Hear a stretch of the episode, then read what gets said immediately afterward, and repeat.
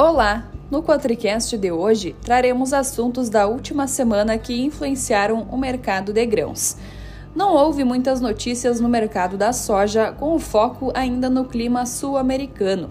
Os mapas climáticos continuam mostrando condições de tempo muito quente e seco na Argentina, o que segue tirando o potencial produtivo da safra de soja em andamento no país. A seca na Argentina é a pior desde 1937 em algumas regiões.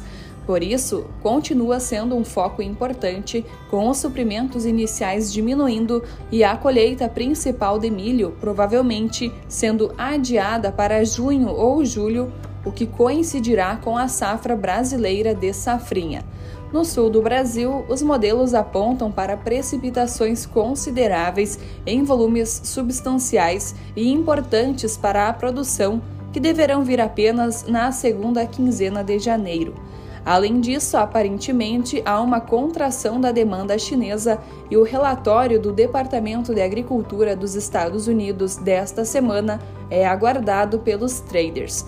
A divulgação desse relatório será importante devido às perdas de safra de soja na Argentina e à expectativa de queda doméstica de milho e números de exportação.